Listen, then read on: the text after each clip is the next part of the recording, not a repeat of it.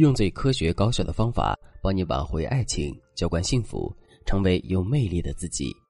大家好，这里是飞哥说爱。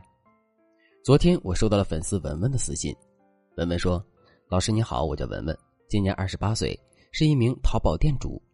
两年前我在一次朋友聚会上认识了现在的男朋友，当时我对他一见钟情，并立即主动展开了追求。就这样，我们之间慢慢变得熟悉了。再到后面。”我们就开始各种约会，并且在一次约会中，我们正式确立了恋爱关系。我本以为我们的感情会发展的很顺利，可没想到的是，这两年的相处过程真的是处处充满着坎坷。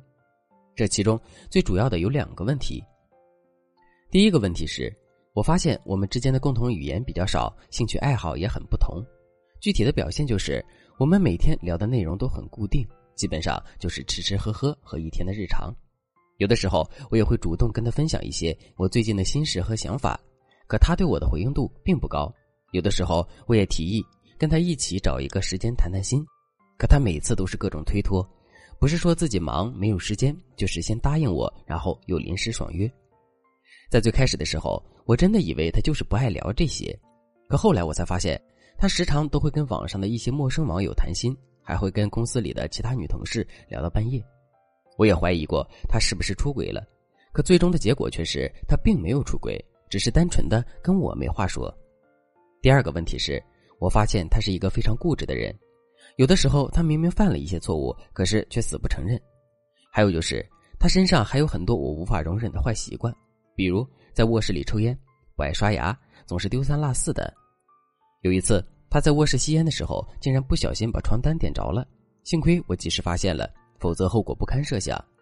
发生了这件事之后，我就开始严加管束他的行为，比如禁止他在家里吸烟，禁止他乱丢袜子，禁止他不洗脚就上床等等。可是他却根本不服我的管束，甚至是我管的越多，他就越逆反。结果问题没有得到丝毫的解决，我们之间的矛盾反而是越来越激烈了。一个月前，我们的矛盾终于集中爆发了，大吵了一架之后，他就主动跟我提出了分手。分手之后，我一直在努力的挽回他。两周前，我们复合了。现在的情况是，虽然我们已经复合了，但我感觉我们的关系并不稳定，时刻都处于再次分手的边缘。可我却无力改变这样的局面。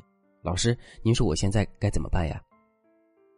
听了文文的整个讲述之后，你是不是也感到很疑惑呢？首先，两个人已经在一起两年的时间了。按理来说，他们彼此之间应该很熟悉才对，怎么可能会没有共同话题呢？另外，男人身上确实存在很多坏习惯和小问题，无论从哪个角度来说，男人都应该有所反省，并做出一定的改变。可结果却是，男人似乎一点都没有意识到自身的问题，更没有做出任何的改变。为什么会这样呢？为什么男人会如此的固执和不积极呢？为什么两个人明明已经复合了，可双方的感情还是处在崩溃的边缘呢？其实这些问题都指向了同一个原因，那就是文文在最开始的时候启动这段感情的姿态错了。首先，文文当初是倒追的男生，这在恋爱中绝对是一个大忌。我们要知道的是，女人可以通过一些方法和技巧来引导男人主动向自己展开追求，却不能主动去倒追男人。这是因为男人天生具有猎人属性，轻易到手的爱情，甚至上赶着来的爱情，他们是不会珍惜的。当然了。有的时候，如果我们不主动、不倒追的话，一段感情真的很难启动。如果是这种情况的话，我们又该怎么做呢？赶紧添加微信文姬零五五，文姬的全拼零五五，来获取导师的专业指导。另外，在两个人实际的相处过程中，文文也一直是一种主动的姿态。比如，男人不愿意跟他沟通，他会想方设法的去跟男人谈心。男人身上存在很多的问题，可是却不愿意改变。这个时候，文文也会一厢情愿的让男人去改变自己。这种主动换来的是什么呢？没错，他换来的是文文在男人心目中的价值进一步降低。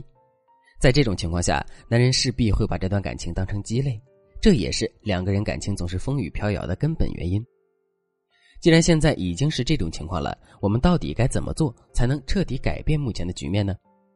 很简单，我们要给男人制造一种失去感。一只你不是那么喜欢的包包摆在家里，你可能一个月都不会背它一次。平时的时候，你甚至都不会多看它一眼。可是，如果有一天你发现这只包丢了，自己怎么也找不到呢？这个时候，你会变得对这只包包无比珍惜，并且无论如何都想找到它。当我们拥有一件东西的时候，我们的注意力会放在这件东西和我们的预期差距上。可是，当我们即将或者已经失去这件东西的时候，我们的注意力却会放在这件东西本身已有的价值上。这个时候，我们会变得珍惜这件东西。感情也是如此。既然现在我们在男人的心里是没有多大价值的，那么我们不妨去想办法让男人尝到失去的滋味。如果我们真的做到了这一点，男人肯定会重新评估我们自身的价值的。那么，我们到底该如何给男人制造失去感呢？首先，我们对男人的态度和热情要阶梯性的变得冷淡。比如，我们现在会主动提出跟男人谈心，我们也会积极的去要求男人改掉身上的坏毛病。可现在，我们却要对这些问题表现出一种漠不关心的态度。看到我们态度发生变化以后，男人的内心肯定会浮想联翩的。这个时候，他会明显的感受到，在我们的心里，他的价值似乎也并没有那么高，他对我们来说似乎也并没有那么重要。意识到这一点之后，他肯定会产生一种快要失去我们的感觉，进而在这种感觉的作用下，重新思考我们自身的价值。另外，我们还要给男人引入一个潜在竞争者，这个潜在竞争者可以是我们的异性缘。当男人看到我们可以轻松的跟身边的异性朋友打成一片的时候，他肯定会感受到危机的。这个潜在竞争者也可以是一种猜测，比如我们可以故意让自己在一些特殊的节日的时候收到一些特殊的礼物，男人肯定会想入非非的。当然了，一味的增加男人内心的危机感，这也是不对的。我们要能够把握好一个分寸。如果你不知道这个分寸到底该如何把握的话，可以添加微信文姬零五五，文姬的全拼零五五，来获取导师的专业指导。好了，今天的内容就到这里了，我们下期再见。